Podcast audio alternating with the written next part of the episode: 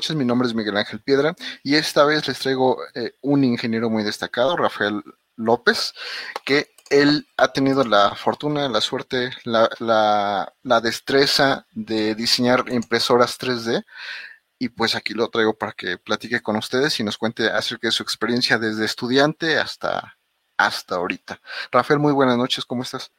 Muy buenas noches, bien, bien, aquí andamos. ¿Cómo están? ¿Cómo, cómo te va? Bien, bien, bien. Listos, listos aquí, listos para, para platicar contigo. Y casi siempre procuro que nos hablen algo acerca de los proyectos en los que están trabajando actualmente, ¿no? Porque, pues sí, es bonito platicar con ustedes y que me respondan mis preguntas, pero también es padre que los chavos sepan qué es lo que están haciendo ahorita. Tú, tú, ahorita, ¿para qué empresa estás trabajando? Ahorita trabajo para Colibri 3D, es una empresa de, fabricación de impresoras 3D, de venta de software y consumir todo lo que tiene que ver relacionado con impresión 3D. Eso es lo, que nos dedicamos actualmente. Actualmente. Y bueno, vamos a imaginar, yo eh, soy neófito de la impresión 3D, no sé, pero no sé nada, pero me llama la atención. ¿Por qué me convendría comprar con ustedes y no con cualquier otra que encuentre ahí en cualquier página web? Mm, bueno, de momento, ahorita tenemos un equipo que está eh, muy, muy, muy, muy competente a lo que hay en el mercado mexicano. Cuenta con varias características que destacan de, de lo que hay ahorita en el mercado, pero no nada más la parte del equipo tenemos, de sus características, sino también el soporte completamente en español, toda la documentación viene en español, hay atención por parte del equipo para atender cualquier duda, cualquier pregunta, cualquier problema que surja. La garantía es aquí, las piezas son aquí nacionales, entonces hay una barrera en donde nosotros resolvemos los problemas aquí en México con la competencia que son en otros países. Entonces de ahí de eso tenemos como un, una, un punto a favor de nosotros y es esa la cercanía que tenemos con, con la gente. Bueno, pues es que en, si yo voy y me compro una impresora, vamos a decir, en, AliExpress, en, la página que sea, pues regularmente el manual me llega en inglés o, si alguien se equivoca me llega en chino, ¿no? Y ya ese es así como que la primera desventaja. Y luego si quiero soporte, no me, me, algo me podrán responder porque a veces los chinos sí, contestan.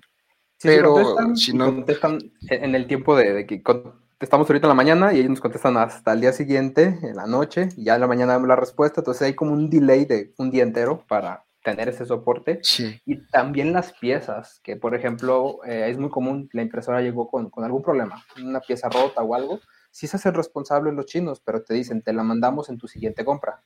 O sea, te están obligando a que compres para que te la manden o paga tú el envío. Entonces es como, bueno, pero no es mi culpa, la pieza venía rota. Sí, sí pero paga el envío. ¿Y, eso cuánto sale el envío? 60 dólares. Uh, y espera que, llegue buen rato. Sí, lo que te habías ahorrado ahí se fue, este, se, perdió, ¿no? Entonces, soporte técnico, eh, las piezas, las refacciones eh, aquí. Yo lo que he escuchado mucho con, con las impresoras 3D es que, y es famosísimo, de que, ay, es que la dejé imprimiendo y se hizo bolas el, el, material. ¿Cómo, ¿Cómo lo resuelven ustedes? Nosotros tenemos dos tecnologías que entran al kit para resolver o prevenir esos problemas. Una es el sensor de filamento, que si se llega a retrozar el filamento, se llega a cortar, tiene un sensor y detiene la impresión en lo que hacemos el cambio. Y la otra es un eh, modo de recovery, si se llega a ir la electricidad, al momento de encenderla, reanudaría la impresión en el punto donde se quedó. Entonces, eso permitiría no estar perdiendo material en esas dos situaciones. Las otras dos situaciones que se pueden presentar, eso es básicamente las impresoras, que es la pieza que se despegue, que es a veces uno de los dilemas que no se, no se adhiere y se hace ahí el nido de pájaro que le llamamos, porque se hace todo así como un estropajo gigante. Esos son de los, de los más difíciles, pero sí ya depende de qué tipo de material están usando, con qué plataforma y si están usando un adhesivo que se recomienda utilizar a veces un, adhesivo para que funcione. Para que funcione.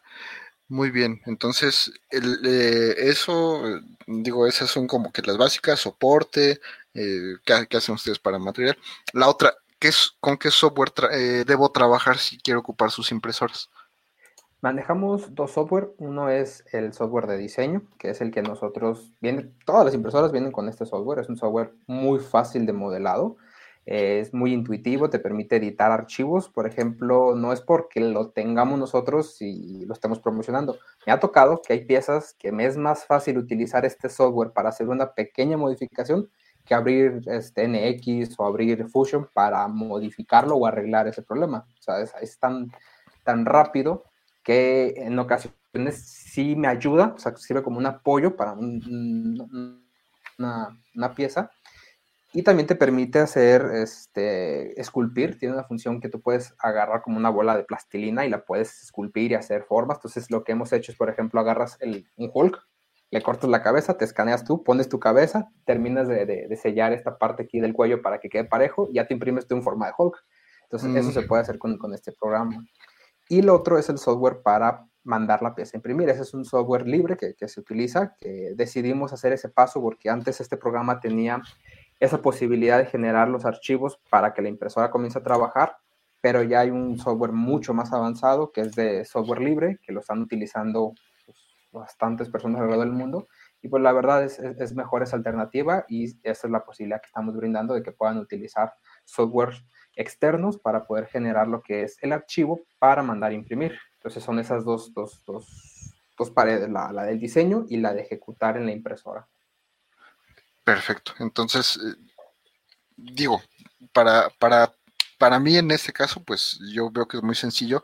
La otra también, precios. Yo eh, hace poco hicieron su sorteo de regalaron una impresora 3D para quienes no tuvieron la fortuna de acompañarnos. Ahí andaba yo también de, de metiche. Hicieron eh, un unboxing de una impresora y al final del unboxing eh, regalaron la impresora 3D que, bueno, mencionaron que estaba muy, muy económica. Más o menos en cuánto, digo si se puede decir, si no, pues ahí nos, nos daremos una idea. ahorita estaba en un precio de promoción. ese sí ya ya se sumó, eran 6 mil, mil y algo, ahorita está en 7200, 7300 por ahí. Es el precio. Va cambiando, va cambiando de acuerdo eh, a la semana, puede subir a 7300 por ahí. Está en un rango que consideramos bastante eh, económico a comparación de lo que hay en el mercado, porque sí, en China hay impresoras tal vez de 5 mil pesos, pero pues hay que traerla, hay que pagar el envío y aquí hay que pagar los impuestos. Entonces al final termina siendo un precio muy similar y con todo eso que, que perdería. Entonces, sí es un precio muy, muy, muy competitivo. Este, y lo que se encuentra ahorita en, el mercado. No, y, ahí hay que tomar en cuenta que sale, la pides. Si no tienes suerte, te la dejan caer con los impuestos, que es más o menos el 30% del valor de, del paquete. Si te lo mandaron con menos costo, bueno, pues más o menos. Si te llega una pieza dañada, pues ya hay que pagar otro envío o esperar a que te llegue si te lo mandan por envío gratuito, que es más o menos un mes. Si, se, si llega y si se pierde, pues este, ahí tienes que comprar tú la pieza porque ya te la mandaron.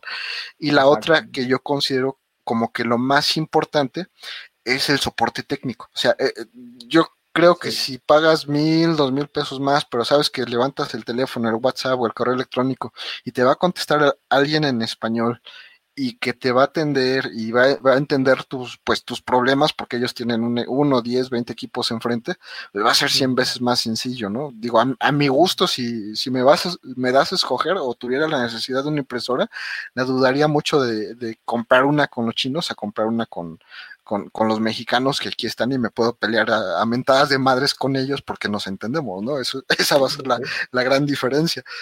Exacto. Y más para, lo recomendamos también para los que van comenzando porque hay una asesoría guiada y eso es algo que le da también un valor. Eh, yo soy el que ha atendido a varios, a varios clientes que no tienen, ahora sí, nada, nada, nada de experiencia en impresión 3D y poco a poco vamos, vamos, ya sea una videollamada, ya sea una llamada por teléfono, un WhatsApp, la idea es que rápidamente comiencen a imprimir y empezar a sacarle provecho, porque realmente la impresora 3D, aunque sea para uso propio, es una inversión.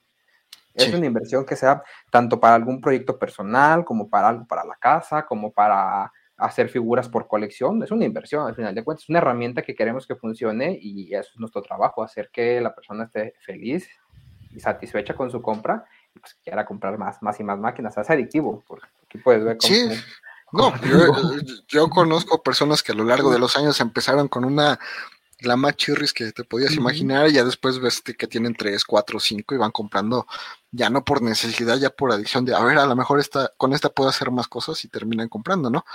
Y lo que mencionas, fíjate que es muy importante porque eh, eh, no lo hemos mencionado, pero mi amigo Rafael eh, ha diseñado varias impresoras 3D de esa misma marca. Ahorita, por cuestiones de pandemia, pues ya no, no hubo posibilidad de seguir produciendo de la misma manera pero imagínate que estás tú trabajando con la impresora y estás hablando, te está dando soporte alguien que las ha diseñado, que sabe, las conoce de pe a pa, no es que agarre un manualito y ahí te diga los problemas comunes, o, tengan un bot ahí respondiendo respuestas, ¿no? Que eso es también muy común y es a mi gusto muy, muy molesto, es lo peor que puede hacer una empresa, poner a, bots a, a, dar soporte técnico. Entonces imagínense que ustedes tienes tu impresora enfrente y estás hablando por WhatsApp, por correo, y la persona que, las ha diseñado te está atendiendo personalmente. Yo creo que eso es muy bueno, ¿no? Porque te vas a ver guiar casi a ciegas en cualquier problema que se te presente.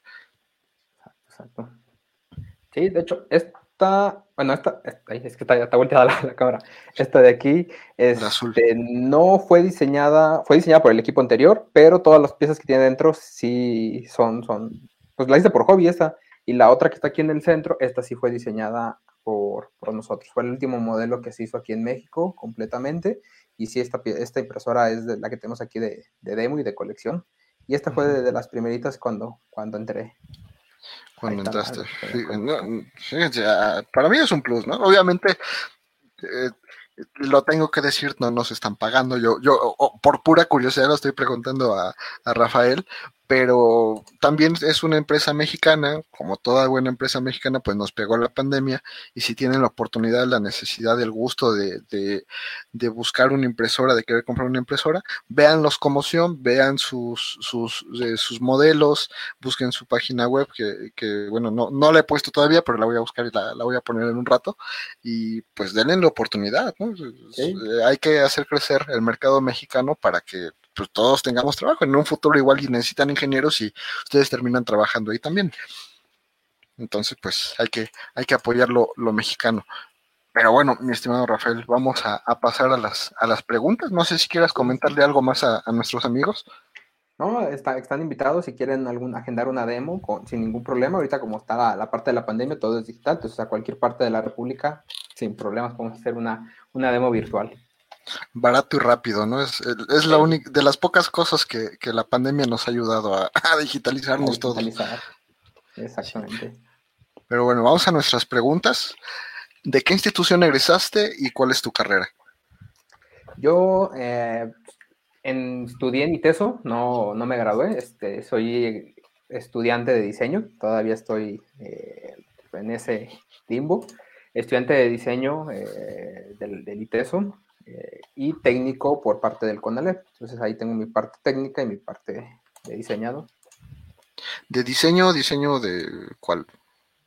Es diseño integral, se llamaba antes la carrera, pero después la cortaron en diseño, pero se llevaban las ramas que era diseño, este, diseño eh, gráfico, diseño interactivo, diseño este, industrial. Entonces se llevaban todas esas ramas, era el conjunto de todos los diseños se englobaba. Entonces no era como nada más llevar gráfico, no. Hacíamos productos, hacíamos desarrollos, hacíamos aplicaciones, hacíamos todo lo que, lo que engloba la, la, palabra diseño.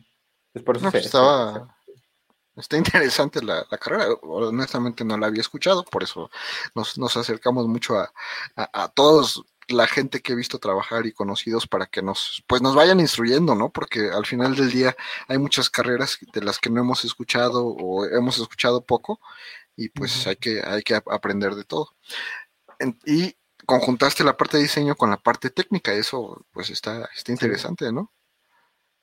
Sí, de hecho entré teso en electrónica y, al inicio del semestre no me cuadraba, sí me gustaba la electrónica, pero me gustaba también la conceptualización del proyecto.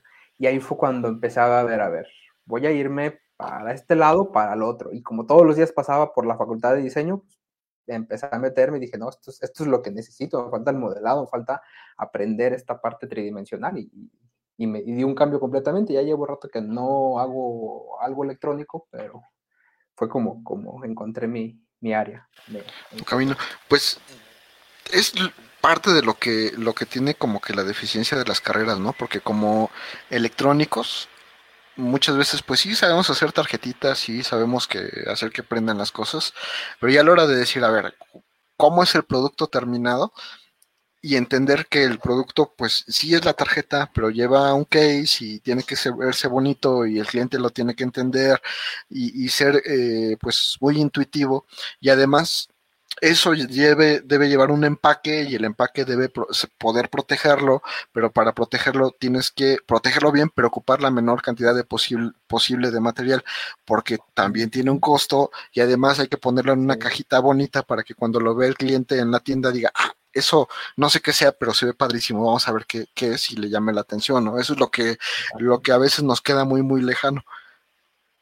Y eso fue lo que a mí me, atraía muchísimo, precisamente, me apasionaba mucho el llevar desde la conceptualización, el cuidado de la imagen, de la marca, hasta los colores, la usabilidad, todo eso se empezó a englobar y dije, no, pues es que eso es lo que me está llamando y sí tuve que hacer ese, cambio de, carrera y, ahí va, va.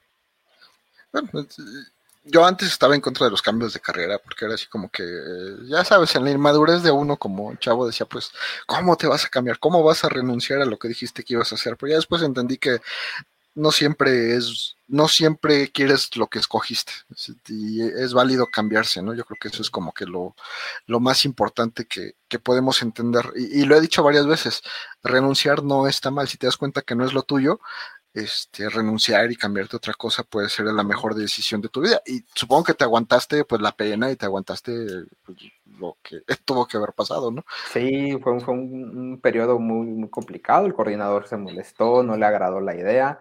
Y tiene sentido, porque llevaba desde la secundaria trabajando, fue, la, fue el primer curso de, de electrónica que llevé, entonces desde la secundaria hasta la universidad, todo indicaba que iba a estudiar la carrera y ya cuando entré dije, no, siento que me atrae, me llama a otra cosa y fue, complicado, es complejo y que los jóvenes, pues es que hay que, hay que reconocer cuando uno, uno se equivoca y tomó la decisión en ese momento, pues no, no era la correcta y, no, no, no, no me arrepiento de ese cambio, pero sí, sí que bueno que, que di paso en ese momento. O sea, que no seguí más, porque si no hubiera sido más pesado todavía. Sí, sí, sí, en, los primeros momentos fue lo, importante que hiciste, ¿no? Nuestra siguiente pregunta, platícanos primero de qué pensaste que se trataba tu carrera y después si realmente se trataba de eso. Sí, cuando el primer semestre ya, tenía conocimientos este, de electrónica, ya había hecho varios proyectos este, de electrónicos programados y todo. Entonces, el primer semestre fue muy sencillo. Entonces, como para mí yo ya tenía esa experiencia, comencé a hacer los, los trabajos muy rápido. Me los dejaban y yo básicamente en ese día yo ya los tenía listos y le empezaba a meter diseño. Y algo que me llamó la atención es que me evaluaban igual que los demás compañeros, a pesar de que ellos nada más habían hecho el puro circuito y yo ya había hecho hasta la tarjeta electrónica. O sea, era como, oye, pero yo ya lo, ¿cómo es lo mismo? Sí, pero es que aquí lo que evaluamos es el que funcione y que esté bien hecha la electrónica, que estén hechos bien los cálculos. Y ahí, dijo, ahí fue cuando dije, no, pues verdaderamente esto no va a ser nunca lo mío, porque lo que yo busco es lo otro, y acá en la carrera lo que se buscaba era la, la parte funcional teórica y, lo estético lo, iban a... Es que sí pasa en las empresas, lo estético, lo demás lo hace otro equipo, y ahí fue cuando dije, no, yo ahí empecé a dudar, empecé a, a tener esos, esos, esas dudas existenciales de será lo mío o no será lo mío, porque no me sentía cómodo y, fue cuando fui a ver la, lo que hacían en la otra carrera, empecé a ver sus proyectos y dije, no, pues, completamente esto es lo que, lo que me, llama más. Pues sí. Fue, el, punto que causó la, el cambio. Pero fíjate que, digo, ah, tal vez recalcando un poco, siempre como ingeniero de lo que sea, tienes que estar consciente de las demás áreas, ¿no? Eh, porque a lo mejor tú dices, ah, mi tarjeta ya quedó, pero si la parte de diseño eh, pues dice es que eso no nos cabe en la cajita donde lo queremos meter, pues hay que rediseñar. Entonces tiene que haber o mucha comunicación o tú como ingeniero tienes que estar consciente de, de, dónde va a estar el producto, si va a estar en una zona eh, muy calurosa, se puede, eh, con el mismo calor que genera, si lo metes al chasis se puede sobrecalentar, si está en una zona muy húmeda y le, se le mete al chasis, pues también se puede humedecer y se puede quemar. O sea, son, son muchas cosas que a lo mejor no consideramos, pero pero se tienen que considerar y no nada más es pues diseñar y pensar que lo que estás haciendo está padrísimo. Digo, hay que tener la humildad de, agarrar y decir, a ver, estoy haciendo esto, ¿quién nos va a hacer tal parte? Vamos a preguntarle este, si vamos bien y hay que platicar todo lo que se tenga que platicar, ¿no? Para, para evitarnos problemas. Y a mí me ha pasado, ¿eh? a mí Me ha pasado más de, más de una vez porque, te digo, yo joven, sin experiencia y lo que sea, pues yo diseñaba y decía que mis circuitos estaban bien, pero ya cuando lo conjuntas con otra parte, pues ya no, ya no funciona como debería, ¿no?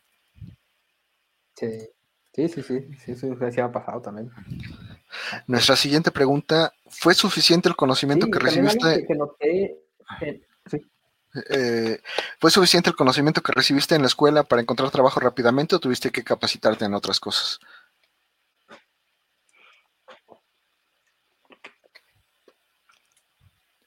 Híjole, sí. Sí ayudó bastante, pero bastante, bastante, porque del primer semestre, o sea, yo antes diseñaba todo en, 2D, todo lo hacía en, en Corel Draw cuando aprendo a hacer modelado tridimensional es cuando, puff, explota todo. Es como se abre un mundo de posibilidades de hacer cada vez más cosas. Y eso fue lo que ayudó bastante a poder también conseguir un trabajo. Yo entré como ingeniero de diseño mecánico. Entonces fue como, esa fue la principal herramienta que me brindó la, universidad. Y eso es como la, que te abre las puertas, pero hay que seguir estudiando, hay que seguir aprendiendo. Nunca he dejado de, de aprender más allá de lo que, o sea, no me quedo estancado en un punto, siempre estoy buscando o aprender un nuevo lenguaje de programación o aprender algún nuevo software. Yo empecé con Solid, en la empresa usaban NX, entonces ahí de entrada es la barrera de me enseñaron un software y acá usamos otro. Entonces, aprenderlo y entender las diferencias y seguir, o sea, porque esto no, no, no para. Entonces, la verdad, la universidad ayuda, sí, pero también hay que meterle, una vez entrando a, a trabajar, estudiar todavía más de acuerdo al área donde, entraste. Pues es, eh, en realidad es difícil, ¿no? Porque como tú dices, no sabes si lo que te están enseñando en la escuela coincide con lo que te vas a dedicar y, pues nadie lo sabe más que... Bueno, eh, fíjate que sí, sí se puede saber, porque últimamente lo que he recomendado mucho es, sabes que estés en el semestre que estés, vete a las bolsas de trabajo. ¿Qué quieres estudiar? Vete a la bolsa de trabajo, busca el trabajo de, tus sueños, al que te quieras meter, y ahí vas a ver qué es lo que van a pedir, y ahí te van a decir so, sólido, o, AutoCAD, o, Paint, o el que sea, y, ahí va a decir, ¿no? Y los lenguajes de programación y, y todo lo que se va a ocupar. Y entonces, desde el inicio de tu carrera de preferencia, pues ya puedes irte capacitando. A lo mejor no nivel certificación, pero pues agarras, descargas el software de la manera que puedas, ves los videos en YouTube y ahí te, te pones a dibujar, ¿no? O a hacer, a practicar lo que tengas que hacer, de tal manera que ya cuando termines la carrera, pues ya tengas cierto nivel de capacitación en eso. Sí es difícil porque eh, significa mucha disciplina, pero si lo haces, yo creo que ya cuando termine la carrera, pues va a ser más fácil que, que digas, ah, es, eso sí sé qué es, ya ni siquiera es sí lo sé hacer, sino sí sé qué es esto que me están pidiendo para el trabajo. Exactamente. Sí, es un muy, muy, muy, muy, muy buen consejo de buscar las bolsas de trabajo, porque ahí vamos a encontrar eh, esa, eso que nos carece la universidad. O sea, no es que tenga carencias, es que es muy común que te enseñan un lenguaje de programación y en la empresa, en el trabajo que quieres, es otro. Aunque sean lenguajes de programación, hay que aprenderlos. Cambian cosas pequeñas, cosas grandes y hay que saberlas. No, no, no, no, no, para nada. No, no, no deberían quedarse como, ah, termino la carrera y bueno, no. Hay que lo más pronto posible identificar qué, qué falta, qué hay, qué va a pedir la, la empresa. Sí, más porque como estudiante pues tienes el chance, ¿no? De pues dedicarle tiempo. Y ya cuando termina la carrera ya no, ya andas persiguiendo la chuleta por todos lados y, a ver dónde te, te la sueltan. Y andas persiguiendo el trabajo y no te lo dan porque te hace falta las herramientas que, no tuviste y esa es la parte complicada, ¿no? Pero bueno, nuestra siguiente pregunta, ¿qué tan importante es el, consideras el promedio escolar? Eh, personalmente, no considero que sea algo muy, muy relevante. Eh, conocí muchos compañeros que tenían promedios muy altos, que al momento laboral le carecen, o sea, se enfocan mucho por el 10 y está esa parte, justamente esa parte, se enfocan nomás en sacar el 10 y entras a lo laboral y te falta lo que deberías haber aprendido o enfocado en lo laboral. Y compañeros que sacaban un 8, 9 o 7, 6 y trabajaban y son los que rápidamente salieron con trabajo. y tenían las experiencias y todo. Entonces, la calificación de la escuela es un número y a veces también tiene mucho que ver que un alumno sacó un 8 con el maestro más difícil de la carrera y otros se van con el más barco y sacaron un 10. Entonces, ¿por qué yo voy a creer que él por sacar puros 10 es mejor que él que se fue con un maestro que verdaderamente lo iba a hacer sacar todo su potencial y que no iba a ser fácil sacar ni siquiera un 8? ¿Cuántas veces no conocemos? En ingeniería es muy común conocer maestros muy, muy, muy buenos que sacar un 8 es ser muy bueno. no, hay veces en las que pues la repruebas con él y ya después te vas con el barco a pasar la materia porque sabes que es imposible, pero algún aprendizaje te, deja. Y, yo creo que en eso tienes mucha razón, ¿no? Porque es muy común andar barqueando y pues el único problema con andar, barqueando es que en el trabajo no te van a dejar hacer lo mismo. No es de que, a ver, ¿quién es el jefe más barco? y te vas con ese jefe, ¿no? Eso hay, hay, jefes. hay muchas empresas muy grandes y hay jefes muy barcos.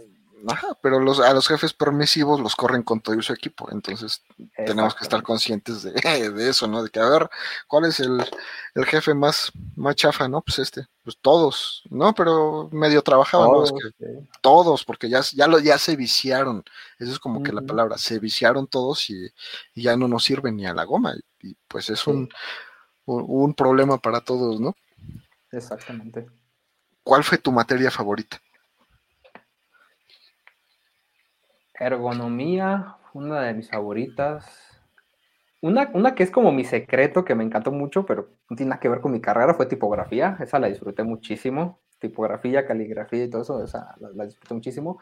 Y modelado, las tres de materias que llevé de modelado. De hecho, reprobé la primera de, de modelado, fue porque falté y, y, la tuve que dar de baja, pero así aprendí, o sea, fue, fue por cuestiones personales, pero fueron las materias que más, más disfruté y yo, yo ansiaba porque estuvieran, hacía las tareas en ese momento y ya seguía jugando porque para mí era algo nuevo, era algo que se me iba de, de, lo común, todo era en 2D y ahora era en 3D, pues, cosas que quería modelar, modelaba lo que fuera y, fue muy adictiva esas materias.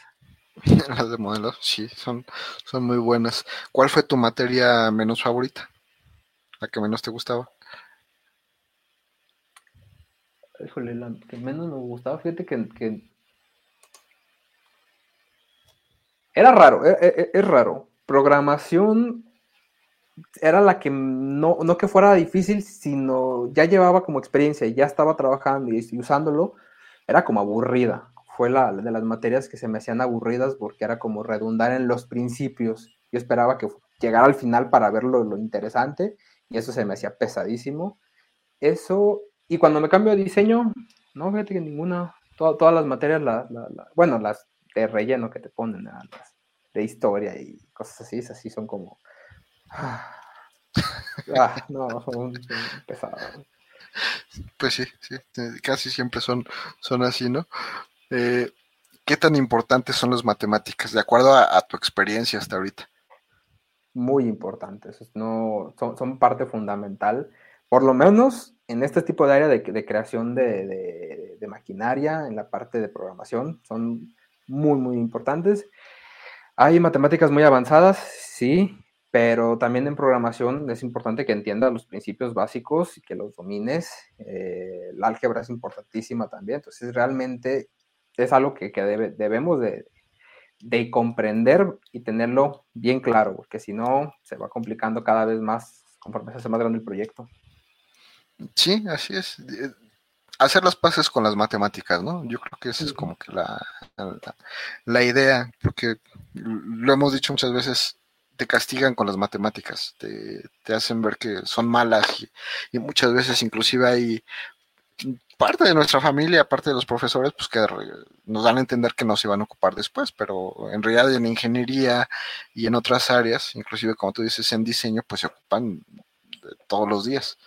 A lo mejor no a un nivel de matemáticas fumadas este, y elevadas, pero de que se ocupan, se ocupan. De que se ocupan, se ocupan. Y entenderlas, eso es lo importante. O sea, no, no ser un erudito, pero comprender muy bien para tu puesto y de que te, vas a, te va a ayudar, te va a ayudar bastante. Sí, así es. ¿Qué tan importante es la ortografía y la gramática? Muy importante y eso es algo que siempre he tenido problemas con las letras. Es, curioso, es curioso. Siempre he tenido muchos problemas con la, con la ortografía. Este, en la documentación, cuando preguntan quién escribió esto, yo no, no, no, yo, yo y las letras no, no nos llevamos muy bien. Se me dificulta mucho es redactar y cuando redacto, redacto, ah, me falta mejorar esa parte, pero eso ya es algo algo, algo personal, no, no, no. Es lo, que se me complica mucho. Sí, lo que mencionas es importante, ¿no? Como ingeniero, este, pues tienes que saberle a, la redacción, porque a la hora de hacer los manuales o de leer los manuales, eso va a significar que le entiendas o que no le entiendas, y es, es muy, muy importante. Sí. Eso y el inglés. Son, son ah, es que esa es la siguiente pregunta, ¿qué tan importantes son los idiomas? Bastante importantes. E, ese ha sido un pilar que, que ahí voy tratando de, mejorar, pero en programación es importante, es vital que sepas por lo menos leer y escribirlo, porque todas las preguntas, todos los problemas son en inglés y es importantísimo que lo, que lo comprendas, lo puedas leer, lo puedas escribir para dedicarte a programar. Sí, y de hecho aquí viene la, siguiente pregunta. ¿Cuáles consideras que sean los idiomas que facilitan la vida actualmente en tu carrera? Obviamente el inglés es uno. ¿Cuáles otros te facilitarían la, vida? Eh, definitivamente sería el chino. Eh, poder hablar chino me facilitaría porque ahorita hablamos este, con fabricantes y hay una barrera de idiomas que a pesar de que se habla inglés, bueno, mi inglés mexicanado con el inglés achinado es como un contraste donde qué trató de decir y qué traté yo de decirle que me entendió otra cosa. Entonces, facilitaría mucho el poder tal vez quitar una barrera en donde sea, tal vez yo hable chino y él nativo, pues como que hay una posible mejor comprensión que ninguno de los dos habla los idiomas nativamente. Entonces ahí, ahí creo que el chino es importante. Sí, y el alemán, dependiendo. El alemán también, sí. Y, digo, con los chinos es bien chistoso porque no sé si te diste cuenta, si necesitas algo en particular, prácticamente debe ir tu descripción y el dibujo o la foto de lo que necesitas. O sea, si no haces esa combinación, no te cachan, no te entienden y, te siguen preguntando lo mismo y tú sigues contestando lo mismo y no hay no, no se cierra el vínculo de, comunicación. Exactamente. Ese es el, detalle que, facilitaría, creo yo, creo yo, porque también quién sabe cómo lo aprenda y, sale peor, ¿verdad? no creo, no creo. ¿Qué lenguaje o lenguajes de programación recomiendas aprender? Definitivamente Python es el, el, lenguaje para cualquier persona que va a comenzar. Python es sí o sí y C. Yo, yo crecí en C y me ayudó bastante a comprender, porque he programado en varios lenguajes, pero sí hay una complejidad y muchos compañeros se quedaron en el camino por la dificultad que, implica el propio C. Y Python es más amigable. Entonces, yo esos dos lenguajes recomendaría como para, llevarlos tanto en paralelo, porque también un lenguaje muy sencillo como Python híjole, podría causar problemas al momento de querer pasar otro lenguaje que es más estricto. Ahí sí, sí vería que, gente también se deje la programación por esa, esa parte, de pasar de lo fácil a lo difícil y viceversa con C, de lo difícil a los otros. Entonces, son los dos que, que recomendaría. Sí, y es complicado, ¿no? Porque ahorita que fue mucho la fiebre de Arduino, que llevamos años con la fiebre de Arduino, eh, amigos, compañeros me han dicho es que ya los chavos no llegan con esa facilidad de aprender cosas, ya van, casados con la facilidad de Arduino y cuando les metes otra cosa ya se, se, atoran y ya no pueden y ya, ya no, ya no hay más por dónde moverse. Y los chavos venían muy seguros porque como ya habían hecho infinidad de cosas con esa plataforma y tú lo sacas un poquito de su zona de confort, pues ya, ya resulta que, que ya no pueden, ¿no? Entonces, como tú dices, puede ser C, que empiecen con C. Hay, hay quien nos ha recomendado que, empiecen con ensamblador. A lo mejor no que lo maneje, no lo maneje nivel máster, pero pues que lo entiendan y sepan también de qué se trata, ¿no? Ya cuando llegan a C, pues ya está más sencillo. Ya cuando llegan a Python, pues es más, más accesible todavía.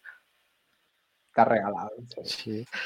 Exactamente. Nuestra, Sí, de hecho, como dato adicional, el primer contacto que tuvimos fue por, por un Arduino mi primer Arduino lo compré y yo andaba nervioso porque fue mi primer compra en línea y fue cuando te mandé mensaje, oye, mi pedido, mi compra, ¿cómo mm. va? Y fue ahí como, como comenzó ese primer contacto. Ya, sí, no, pues ya tiene un montón de rato. A lo mejor mi memoria falla, pero yo recuerdo que andabas haciendo unas cosas de hidroponía, unas cosas así. Sí. Sí. comenzamos en la prepa para comprar, eh, bueno, fue cuando comenzó la fiebre del Arduino, entonces fue mi primer eh, plataforma y con eso comenzamos a hacer un proyecto de hidroponía que pues, nos fue muy bien, nos, ganamos una beca y nos ganamos también un viaje a, a Dubái a representar a México, entonces ese proyecto dio bastantes frutos. ya con el viajecito pues ya valió la pena, ¿no? Sí. Sí, no, pues está, está muy, muy bien. Eh, ¿Qué es lo que consideras más importante para ingresar a la vida laboral? Mm, creo que, que, lo más importante es estar atento y tener esa, esa, humildad de reconocer que no salimos preparados al 100%. Entonces es, ok, tener la humildad y, y, reconocer rápidamente para decir al compañero, oye, no, no sé qué voy a hacer aquí, necesito ayuda y eso yo creo que abre muchas puertas porque comienzas desde abajo poco a poco, eh, porque pues, realmente entrando a un trabajo es, empezar como, como, tal vez como junior o como el becario, entonces es poco a poco ir agarrando las herramientas que te vayan apoyando, apoyarte con los compañeros para ir aprendiendo todo lo que se necesita que no lo vistes o no lo aprendiste durante la carrera. Entonces creo que es algo importante. Pues sí, sí. Eh, decimos mucho que sea capacitable. Muchas veces no es que esté capacitado, sino que sea capacitable, que tenga esa, esa voluntad de, aprender, ¿no? Sí. Sí, de nunca parar de, estar aprendiendo, porque es muy común también que este, gente que yo sé todo, no, es que no estamos preparados para el 100% de los proyectos. Vamos a necesitar aprender, documentar, experimentar y, y esa es parte donde muchos a veces se topan con que yo salí de tal universidad y el prestigio de mi universidad, sí, tu universidad es muy buena, pero tal vez los maestros que llevaste no te prepararon o el área que escogiste no estás preparado para dar el 100% en eso. Entonces es, es reconocer y, como dicen, equivocarte lo más rápido posible para solucionarlo y aprender. Y muchos no. a veces ni reconocen sus errores. Sí, y tenemos que considerar que los planes de estudio tardan en actualizarse. ¿Cuánto te gusta? ¿10 años? ¿15 años tal vez? 10 años, de 5 o sea, De, hecho, en la UNAM alguna vez se tardaron como 5 años en actualizar un plan de estudios. Entonces, imagínate cuánto tiempo pasó antes de que decidieran actualizarlo y una vez que decidieron actualizarlo, cuánto tiempo pasó para que por fin estuviese actualizado.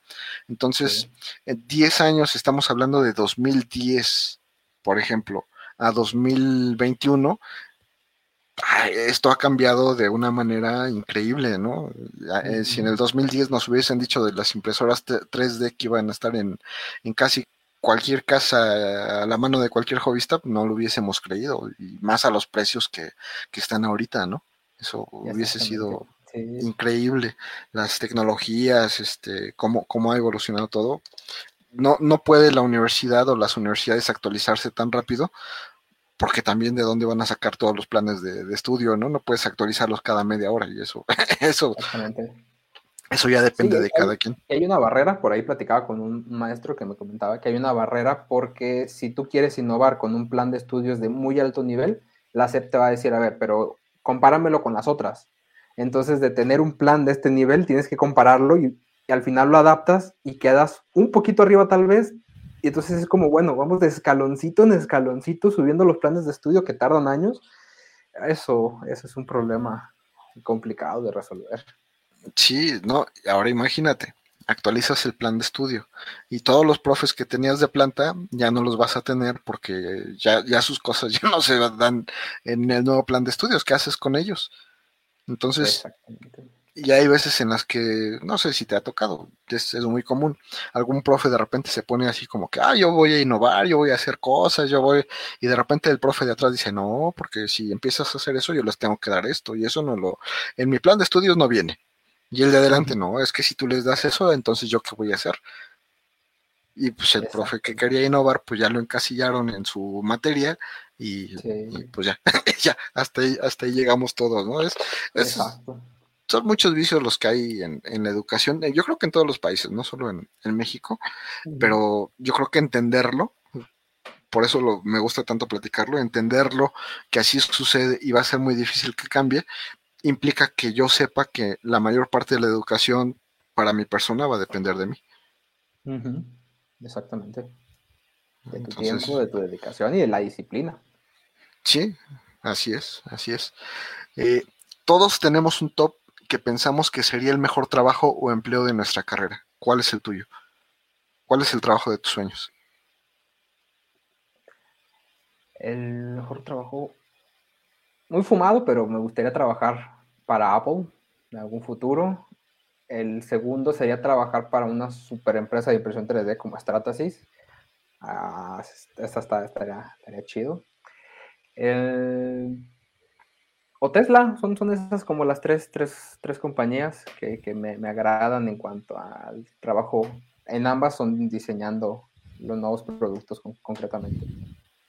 Diseñando básicamente, ¿no? Diseñando productos y está, muy bueno. Ah, esta tiene que ver mucho antes, ¿no?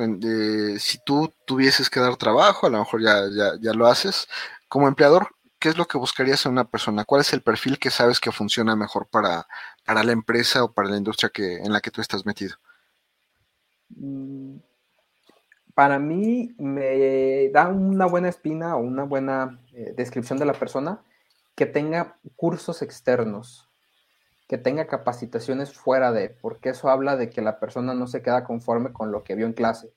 Y creo que eso es algo muy, muy importante. Para mí vale mucho o tiene mucho peso que me presentes, mira, estoy estudiando esto, pero, mira, tome este curso, este curso, este, entra a la plataforma, en Platzi, en Udemy, en, donde sea, pero que los vayan tomando, eso habla de que nunca paran de aprender y eso es lo más importante, que no se van a quedar estancados y que si en algún momento empezamos algún nuevo proyecto con cierta complejidad, saber que ellos van a, tomar la iniciativa de, sacarlo adelante estudiando más, más allá de lo, que, de lo que dicen saber. Eso es lo, más importante. Sí, eso es muy, muy bueno y muy importante. Como, como tú dices, hoy en día ya hay muchísimas plataformas, o sea, ya es eh, el mismo YouTube, a lo mejor no te da certificación a menos que se lo pidas a, quien da el curso eh, o a quien da los tutoriales, pero ya es algo que no teníamos en pues hace 10 años no era tan común. Pero ahorita ya es algo como que, a ver, ¿cómo le doy vuelta a la tuerca que está en, la mesa? Ya sale el video de, eso, ¿no? Y es algo que es muy padre. A lo mejor no sé si tenga algo malo, yo pienso que, no, o a veces, a veces sí llega uno a pensar que, que, puede ser contraproducente, pero, pero ayuda, ¿no? Ayuda que saber que la persona a lo mejor no sabe hacer las cosas, pero sabe dónde encontrarlas y ese es como que parte del secreto de, lo que hacemos, ¿no? Sale, no sabes o no sé, pero yo recuerdo que vi una vez un video donde hacían algo parecido y déjalo busco y ya sabes que esa persona va a traer la respuesta, eh, eh, una, dos, tres respuestas diferentes para el problema que tienes en ese momento. En programación es muy común donde lo veo mucho porque no sabes el 100% de todo lo que es el lenguaje. Entonces, pero saber dónde encontrar las respuestas, saber qué hay que buscar, que es lo más importante, porque a veces es, ya me trabé. Entonces, no, no, hay que saber qué vamos a buscar. Y eso es lo, importante, que el alumno expanda su conocimiento y no, no, es que sea una biblioteca, es que sepa dónde buscar las cosas y que sepa qué buscar, que es lo más importante. Sí, así es. Mira, nuestra última pregunta, ¿en algún momento te has detenido y pensado qué bueno que estudié esta carrera? Sí. Sí, varias, varias veces. Varias veces. El, cuando entré a que me hablaron para, trabajar con esta empresa fue cuando, cuando vi que todo lo, que pasé en ese proceso, pues valió la pena. Pues yo sí estoy muy satisfecho con lo, con lo que estudié. Estuvo, estuvo muy bien. No, pues me da mucho gusto saludarte, ver que, aquí seguimos después de, tanto tiempo y después de, esta pandemia y de, otras muchas cosas. Eh, me gustaría que a los chavos que están por iniciar su carrera, que están en bachillerato, que están en secundaria, que están por terminar la carrera, a lo mejor les des un mensaje y pues con eso cerramos la, transmisión. Sí, pues un mensaje para los que están empezando o el mensaje que yo me daría a mí mismo al, inicio es investiga, aprende, trabaja de lo que, de lo que quieres eh, o de lo que quieres estudiar y no tengas miedo a decir esto no es lo mío, esto no es lo que quiero dedicarme, a aceptarlo lo más pronto posible, porque ya en octavo semestre de la carrera yo creo que ya, ya le invertiste mucho tiempo, dinero y esfuerzo para haber encontrado de que no era lo tuyo. Entonces es lo más pronto posible que puedas identificar que es tu carrera, es lo, mejor para dedicarle de tiempo completo y, que más que sea una carga, sea algo que disfrutes todo el proceso y todo el viaje que es tanto la carrera como el mundo laboral. Mi estimado Rafael, muchísimas gracias por haber aceptado la invitación, gracias por compartirnos pues toda tu, experiencia y, parte de, de, tu vida de estudiante. Y pues amigos, muchísimas gracias, nos vemos en la siguiente edición.